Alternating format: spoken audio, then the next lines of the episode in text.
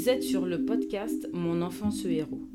Nous écoutons les témoignages de ses parents, aidants, professionnels de santé qui nous racontent le parcours de ces enfants extraordinaires porteurs d'atypie.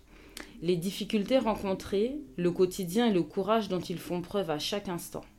Nous vous souhaitons une bonne écoute. Alors aujourd'hui pour cet épisode, nous, nous recevons, excusez-moi, euh, une jeune femme. Elle s'appelle Soujoud. Je vais la laisser se présenter. Comment ça va? Ça va, ça va, merci. Euh, du coup, je m'appelle Sou Soujoud. Euh, j'ai 29 ans. Ouais. Et je suis apprentie auxiliaire de puriculture. D'accord. avant ça, j'étais assistante d'éducation dans un collège qui mhm. accueille des enfants atteint de troubles de, du, de, du comportement et de la gestion des émotions. D'accord, ok. Mais c'est un collège qui il fait que ça? Non. D'accord. C'est en fait c'est en inclusion, donc ça veut dire qu'ils sont mélangés aux enfants dits sains entre guillemets. D'accord, ok. Voilà. Et euh, donc dans ma formation, j'ai été amenée à passer cinq semaines dans un EMP, donc un externat médico-pédagogique. D'accord, ça consiste en quoi? C'est un établissement qui accueille euh, les enfants atteints principalement de euh, troubles du spectre autistique. Ok.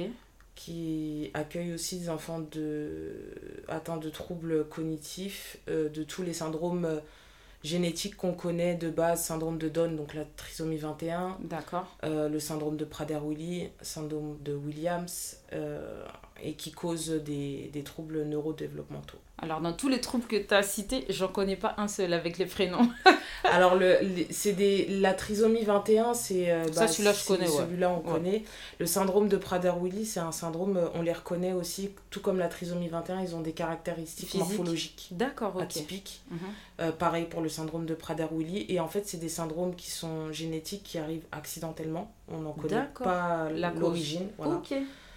On connaît à peu près le mécanisme pathologique, mais mhm. on n'en connaît pas la cause encore. On ne sait pas est-ce que c'est lié aux parents ou quoi. Tandis que mhm. pour la trisomie 21, on sait que. Oui, du coup, ouais il y a, peut y avoir un des, un des parents qui soit porteur. Mhm. Et euh, c'est des syndromes qui vont toucher le développement moteur, psychomoteur et psychoaffectif de l'enfant. D'accord, tu peux donner une définition un petit peu des trois pour ceux qui ne s'y connaissent pas du tout? Développement moteur, bah, ça va être tout ce qui est schéma de la marche, schéma de la course, monter, descendre les escaliers. Euh, la maîtrise des sphincters, donc l'acquisition de la propreté. Mhm. Pour tout ce qui est développement psychoaffectif, ça va être créer du lien avec les gens, la communication, euh, le langage. Mhm. Et le psychomoteur, ça va être tout ce qui est apprentissage de base. ok, euh, écriture, lecture. Écriture, lecture, tous les mécanismes de base en fait. D'accord. Donc ce qui va se passer en général pour ces, tous ces troubles-là, donc que ce soit les syndromes ou les TSA, c'est qu'à un moment donné, généralement c'est décelé avant les 18 mois de l'enfant, on va constater qu'il y a des absences, donc il n'y a pas de babillage, il n'y a mhm. pas d'interaction visuelle avec les parents, il euh, n'y a pas de il a pas de réflexe de, de, de la marche, il n'y a mhm. pas de quatre pattes, il n'y a pas d'évolution entre euh, le retournement du dos, du, du, dos au ventre et du ventre au dos. Et, et c'est des, des, syndromes qui vont causer une régression à partir du moment où ils vont être diagnostiqués. Donc ce qui fait que c'est des enfants qui, euh, par exemple à l'EMP, ils ont encore ils ont 12-14 ans, bah, il y en mhm. a beaucoup qui ont encore des couches. À 14 ans oui. D'accord, ok. Parce qu'ils n'ont pas acquis la maîtrise des Forcément, bah oui, oui. Donc forcément, ça, c'est des maladies qui sont génétiques, qui sont incurables, malheureusement, qui sont congénitales parce qu'ils naissent avec, mhm. mais qui sont décelées euh, un peu trop tard. Alors la question de se dire qu'il y ait des enfants aujourd'hui qui soient autistes, et on a l'impression qu'il y en a de plus en plus, euh, c'est forcément qu'ils l'avaient donc dans, dans la définition, c'est qu'il l'avait déjà à la naissance. Voilà, les troubles euh, du spectre autistique, donc on parle plus d'autisme maintenant, parce qu'il y a mm. la nouvelle euh, réforme, le DSM5, euh, qui classifie tous les types d'autisme, y compris le syndrome d'Asperger, dans les TSA. D'accord. Donc les troubles du spectre autistique. Les troubles du spectre autistique, en fait, ça va être... L'enfant va naître avec. Ça va être au niveau, on suppose, intra-utéro, quand le cerveau va se mettre en place avec tous les neurones. Mm-hmm va y avoir un moment où les neurones ne vont pas se connecter. Et du coup, les messages vont avoir du mal à passer. Il va falloir beaucoup répéter, beaucoup répéter. Il va falloir un, un, encadrement assez spécifique. Et comme les autres syndromes, c'est incurable. D'accord. Euh, Alors c'est vrai que jusqu'à présent, je vais parler pour moi, je ne vais pas parler de façon générale. Quand on parlait euh, d'enfants autistes, souvent on avait l'image de l'enfant autiste avec la déficience intellectuelle. Euh, bon, bah maintenant avec le temps, j'ai su qu'il n'y avait pas que ça. C'est ça. Et euh, du coup, c'est pas tous les enfants qui sont autistes qui sont diagnostiqués avant les 18 mois, parce que tu as des enfants maintenant qui sont diagnostiqués à partir de 10 ans, 11 ans, 12 ans. Et ça, c'est parce que le parent s'est rendu compte qu'il y avait une particularité. En fait, les troubles du spectre autistique n'englobent pas forcément une déficience intellectuelle. Bien au contraire. Ouais. Je vais donner l'exemple de Elon Musk, Mhm, créateur de Tesla. mhm. Il a le syndrome d'Asperger. D'accord. Oui, ça, j'avais entendu parler. Voilà. Donc Ouais. c'est... Oui, il y a beaucoup d'enfants, enfin de Voilà. personnes autistes en tout cas, qui ont un quotient intellectuel très élevé. C'est ça. Par contre, euh, on constate que chez les personnes atteintes de trisomie 21, il y a beaucoup de TSA. D'accord, ok. Dû à leur syndrome, euh, dû à leur euh, pathologie, ça englobe les TSA aussi. Maintenant, euh, chez les TSA, le, le, le, le truc qui se pose, c'est que, étant donné qu'ils ont changé la classification, ça pose problème au niveau des diagnostics parce que, euh, je prends l'exemple de l'autisme infantile, ça se diagnostique avant les deux ans. Mhm. Mais quand on regarde euh, le syndrome de d'Eret, par exemple, ça se diagnostique aux alentours de 8 ans. C'est quoi le syndrome d'Eret C'est une forme d'autisme un peu plus sévère. Ok. Et qui va se diagnostiquer beaucoup plus tard parce qu'en fait, l'enfant, il va se développer jusqu'à un certain stade et d'un coup, il va ça. régresser. Ok. Et donc, du coup, euh, le, le- la question qui se pose, c'est est-ce que la réforme est bien de vouloir englober euh, toutes les formes d'autisme dans une seule et même catégorie Mhm. pour éviter les discriminations, ça c'est tout à leur honneur. Mais d'un autre côté, ça n'aide pas les médecins. Parce que les enfants sont diagnostiqués de plus en plus tard. Effectivement. Ouais. Donc c'est un problème qui se pose. Mais après, euh, au niveau intellectuel, les, les TSA ne sont pas forcément déficients et ils peuvent évoluer dans le bon sens. Et généralement, ils évoluent dans le bon sens. Il faut juste la prise en charge adaptée à l'enfant. On va parler euh, rapidement ou pas rapidement de cette fameuse prise en charge, C'est ça. qui est le grand, en tout cas, euh, en ce moment et actuellement. euh, bah, je vais parler de la France parce que dans les autres pays, je sais pas comment ça se passe. Mm. Un parent qui, voilà, lui, il décèle que son enfant il a une particularité. Mhm. Entre le moment où lui il le décèle et on l'autorise, et je veux bien utiliser le mot autoriser à faire un bilan, il faut Mhm. déjà qu'on te croit quand tu dis mon enfant il a une particularité. Parce que tu as des parents qui sont confrontés à mon enfant a une particularité. Non, mais vous, vous en faites un petit peu trop, madame. Mhm. Euh, non, mais c'est rien du tout, vous inquiétez pas. Ou monsieur d'ailleurs. Et euh, donc, entre ces deux moments-là, déjà, il se passe parfois beaucoup de temps. Et ensuite, tu as le moment où, bon, bah, vas-y, pour ceux qui ont de la chance, ça passe. Et donc, du coup, tu peux enfin passer euh, au bilan, etc.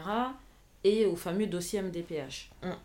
Mais si la personne n'a pas de dossier MDPH, Alors, ce qui se passe, c'est que euh, malheureusement, je vais commencer par là, euh, les médecins sont euh, pas du tout formés sur le développement psychomoteur, psychoaffectif de l'enfant.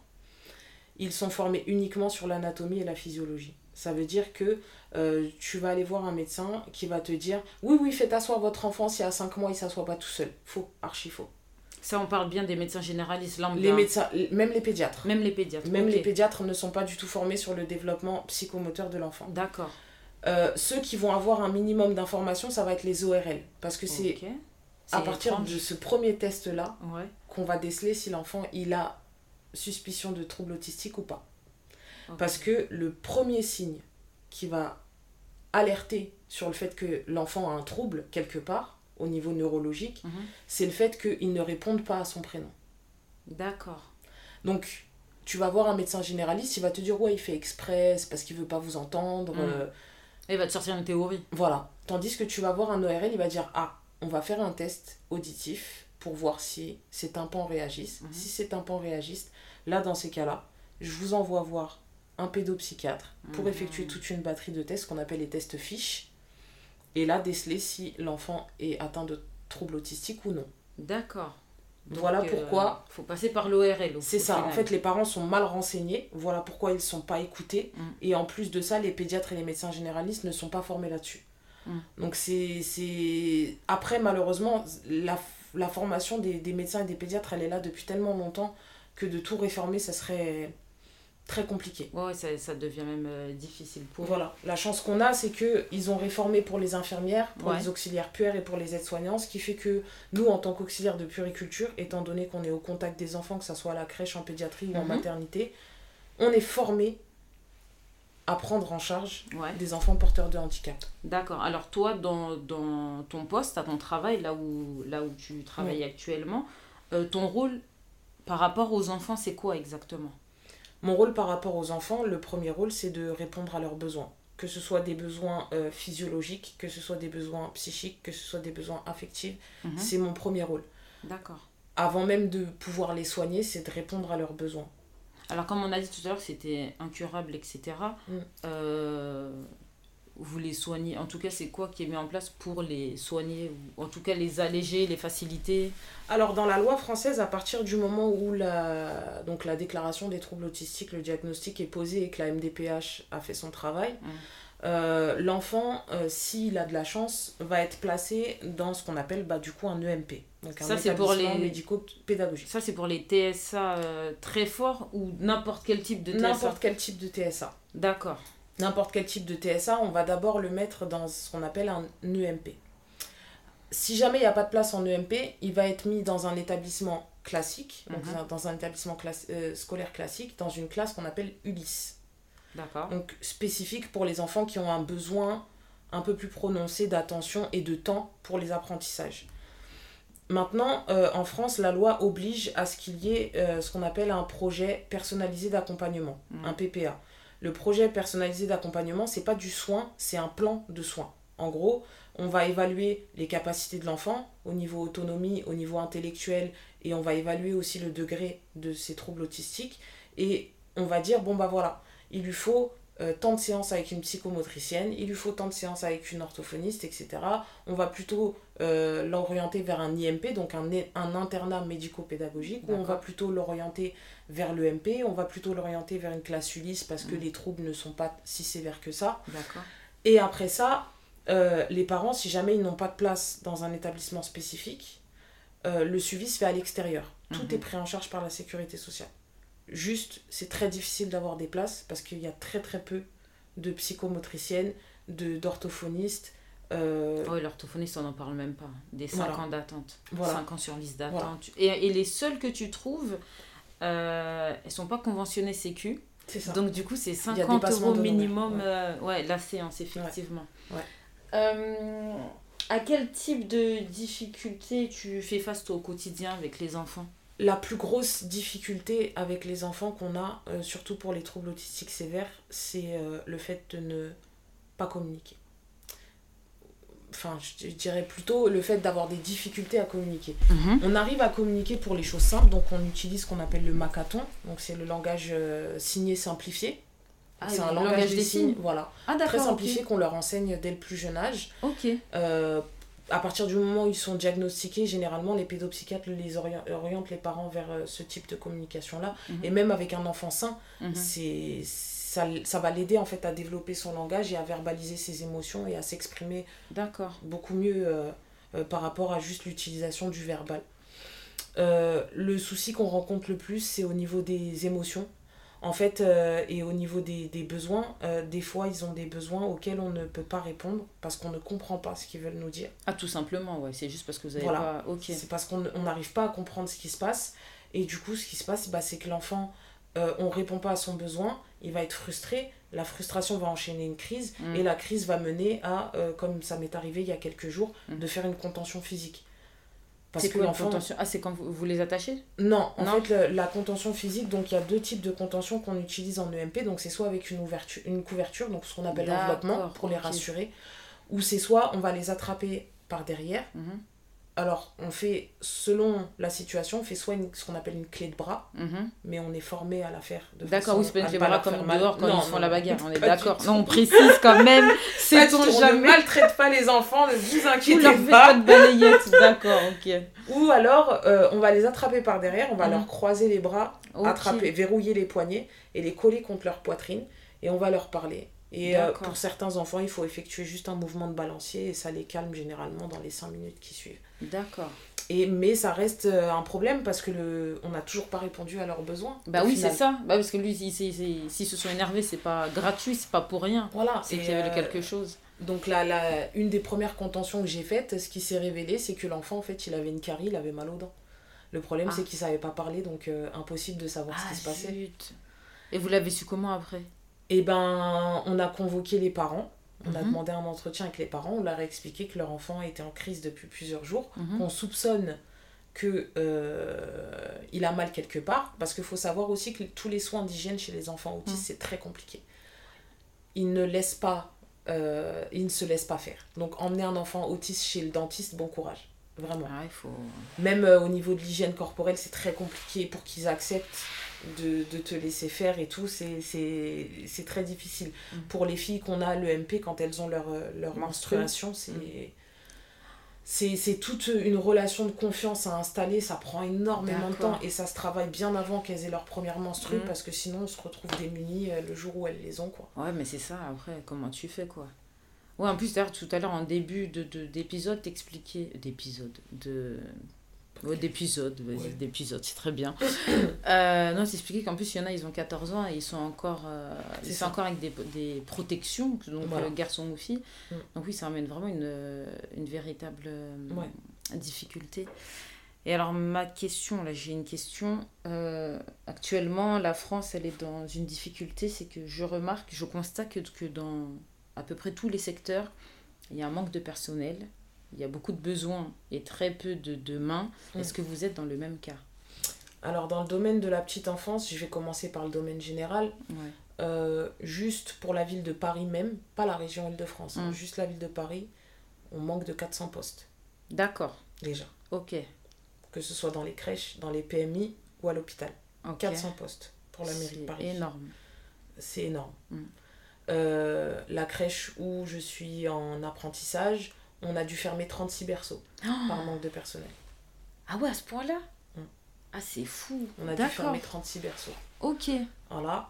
Euh, après, dans le domaine de l'hôpital, euh, on manque énormément de personnel, mais euh, la chance qu'on a, c'est que depuis 2019, donc les auxiliaires de puriculture, les mhm. auxiliaires de puriculture sont on a changé leur référentiel, on a augmenté leur champ de compétences. Donc du coup, la formation, certes, est beaucoup plus difficile. Mhm. Mais au moins, on sait qu'on peut les laisser seuls avec une infirmière, il n'y a pas de souci. Mhm. Elles peuvent effectuer certains traitements, elles peuvent effectuer, administrer certains traitements, elles peuvent effectuer beaucoup plus de surveillance. Mhm. Euh, les prises de sang dans les extrémités des doigts ou dans les pieds, elles peuvent les faire. donc ça soulage. Voilà, c'est fait en fait pour, euh, pour essayer de combler, entre guillemets, le manque de... de de personnel. Maintenant, euh, dans, les, dans les structures type EMP, euh, IMP, etc., c'est euh, c'est ce qui manque, c'est mm. le, les éduques. D'accord. Les éduques spécialisés, les psychomotriciennes, mm-hmm. les orthophonistes, les psychologues. enfin, il manque tout le monde en fait. Ouais, honnêtement, on, en manque horrible. c'est Et le, le problème, c'est que ça impacte sur la prise en charge des enfants. Mm. Parce que leur premier traitement, c'est ça. C'est de, de, de, de, faire des séances avec la psychomotricienne, d'avoir un suivi régulier. Et le fait de, de, ne pas avoir de psychomotricienne, il n'y en a qu'une seule pour 70 jeunes. Ouais, c'est trop. C'est, comment trop, comment tu veux qu'elle elle arrive à suivre tout le mm, monde? mm, mm. Non, on, on, on, est là, on, on leur dit, on, est démunis, on ne sait pas quoi faire parce qu'il y a des enfants qui sont en crise depuis des jours et des jours et on n'arrive pas à répondre à leurs besoins, on n'arrive pas à les canaliser, on n'arrive pas à les rassurer parce qu'on manque de personnel. Mais du coup, même vous, ça doit déjà vous frustrer. Euh. Nous, ça nous frustre. Pour te dire, euh, dans la dernière semaine de mon stage, il y a deux professionnels qui ont déposé leur démission. Une le vendredi, une le lundi. Parce que le problème, c'est qu'on n'est pas entendu on n'est pas entendu, ça impacte sur les enfants. Euh, et et, et, c'est des crises très violentes. J'ai dû faire des contentions physiques parce que l'enfant, il se mordait jusqu'au sang, il se griffait le visage jusqu'au sang, il s'en est pris à ma collègue jusqu'à lui ouvrir les bras, les mains. Oh, c'est il, il le fait pas exprès. et tu vois que dire, eux, tu peux pas leur en vouloir. C'est pas comme. Euh, je vais prendre un exemple comme ça, mais bon, c'est pas euh, comme une personne qui est incarcérée, qui est en pleine possession de tous ses moyens et qui va être violent, là tu vas dire ouais mais non lui il est violent, lui c'est ce qu'il fait. Là c'est un enfant avec une difficulté propre. Mm. euh, tu sais qu'il t'en veut pas à toi, à ta personne. Et tu le vois, hein. tu Mm. le vois, je, je, je le vois bien euh, quand les enfants sont en crise, ils pleurent et Les ils se tiennent la tête, tu vois, parce qu'ils regrettent tout de suite ce qu'ils font. Mais ouais, mais Et ils se sentent pas bien. pas, Donc euh, le problème c'est que voilà, on, on manque énormément de personnel, mais d'un autre côté on nous donne pas les moyens. En France, il manque 400 000 places en EMP pour les enfants autistes. Et il y a de plus en plus d'enfants autistes. Après, est-ce que c'est dû au fait qu'il y ait une exposition trop tôt aux, aux écrans? Est-ce que c'est dû au fait que les mamans euh, ont leurs enfants de plus en plus tard? Parce Mm. que ça aussi, ça, ça joue. joue, oui. C'est c'est hyper favorisant pour les Mm. TSA et pour Mm. la trisomie 21 Mm, surtout. mm, mm. Euh, voilà, maintenant on n'est pas écouté, on n'a pas les moyens. Et, et le problème, c'est qu'il y a des parents qui se retrouvent dans une détresse, mais atroce. Ah oui, mais tu. On constate en tout cas qu'il y a. Bah alors, c'est un fait de. C'est c'est un fait divers qui s'est passé. euh, bah, tu vois, quand j'ai décidé d'ouvrir la chaîne. euh, Mm, mm.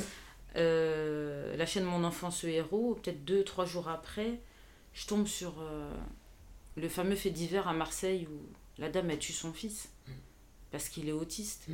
Et moi, je vois les commentaires et les gens, ils terminent la maman et je me dis. Bon, bien sûr, on n'est pas d'accord avec le fait qu'elle ait tué Bien son sûr, enfant, bien ça c'est. Bien sûr que Mais on comprend que c'était un acte de détresse. Ouais. Et Bah tu oui. te dis, en fait, ça veut dire que. Parce qu'être avec un enfant autiste au quotidien, c'est pas facile. Non. Et comme je disais dans le précédent podcast, euh, moi je connais une famille, une dame, elle n'a pas un enfant, elle en a trois ou quatre autistes, tu vois. Et tu vois dans quelle détresse euh, ces Mm. parents-là ils sont, il n'y a pas d'aide, il n'y a pas d'écoute. euh, Mm. Tu sais, personne te calcule, hein, je le dis un peu comme ça vulgairement, et quand je vois le. Tu sais, quand je, je lis le fait divers, euh, pour moi, ça. Ça, comment dirais-je Tu sais, ça me conforte dans l'idée que faire ce podcast, en fait, c'est essentiel. Bien sûr. C'est, je pense pas le, ni le premier ni le dernier, en tout cas, de, sur, Mm. de cette nature, mais les gens, ils ont besoin de savoir qu'ils sont pas seuls. Bien Les sûr. parents, ils ont besoin de savoir qu'ils sont pas seuls. Les aidants, ils ont besoin Mm. de savoir qu'ils sont pas seuls. Les professionnels entre vous, vous devez aussi savoir que vous n'êtes pas seuls. Maintenant, comment faire bouger les choses? Comment faire évoluer tout ça? Bah, Moi, personnellement, j'ai pas la solution. Et, euh, et pourquoi pas essayer de trouver une solution euh, tous ensemble? Parce que c'est vrai que déjà, quand tu as un enfant dit sain, la situation actuelle, la conjoncture actuelle en France, elle est difficile. Alors quand tu es un enfant avec euh, un handicap, euh, je te raconte pas quoi. Tu sais, c'est- ça emmène à voilà, ce genre de faits divers, Mm. malheureusement. Après, faut pas oublier que. euh, je parle pour les professionnels en tout Ouais. cas. Il faut pas que les parents oublient que le premier rôle des auxiliaires de puriculture, non Mm. seulement c'est de répondre aux besoins de l'enfant, mais c'est aussi de les accompagner dans leur parentalité. Ouais. Peu importe si c'est un enfant sain Mm. ou si c'est un enfant porteur de handicap. Notre premier rôle, c'est de les accompagner dans la parentalité. Donc il faut pas qu'ils hésitent à aller en PMI, à, à- à aller solliciter euh, psychologue ou juste euh, euh, pédiatre pour discuter en fait, pour, euh, Mm. pour se confier, pour confier leurs états d'âme. Parce que à trop garder, à se dire, bah lui, il m'a pas écouté, donc ça sert à rien que j'aille voir un autre, ça finit comme ça. Mm.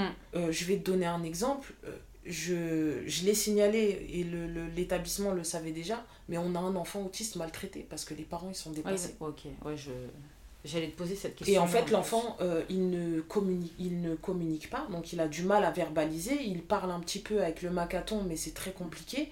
Par contre, il répète tout ce que ses parents lui disent, la façon dont ses parents lui disent. Et quand euh, il fait des crises et qu'il monte en crise tout seul, Mhm. c'est parce qu'il se rappelle ce qui s'est passé le matin. La dernière contention que j'ai pratiquée sur lui, euh, il était assis à une table en train de jouer calmement. Et d'un coup, il s'est souvenu que sa mère, ce matin, elle lui, a, elle, lui, elle lui a hurlé dessus en lui disant Là, range-la Et il criait que ça pendant sa crise. Et il pleurait, il pleurait. Et il a tout jeté dans la salle. Ah, Il a blessé deux de mes collègues. Il a fait peur aux autres enfants. Ouais. Et je suis arrivée, j'ai pas, ma collègue, j'ai entendu crier au secours dans les couloirs. Mhm. J'ai pas eu d'autre choix que de faire une contention sur bah, l'enfant. bien sûr, bien sûr. Et l'enfant, je l'ai récupéré, il pleurait.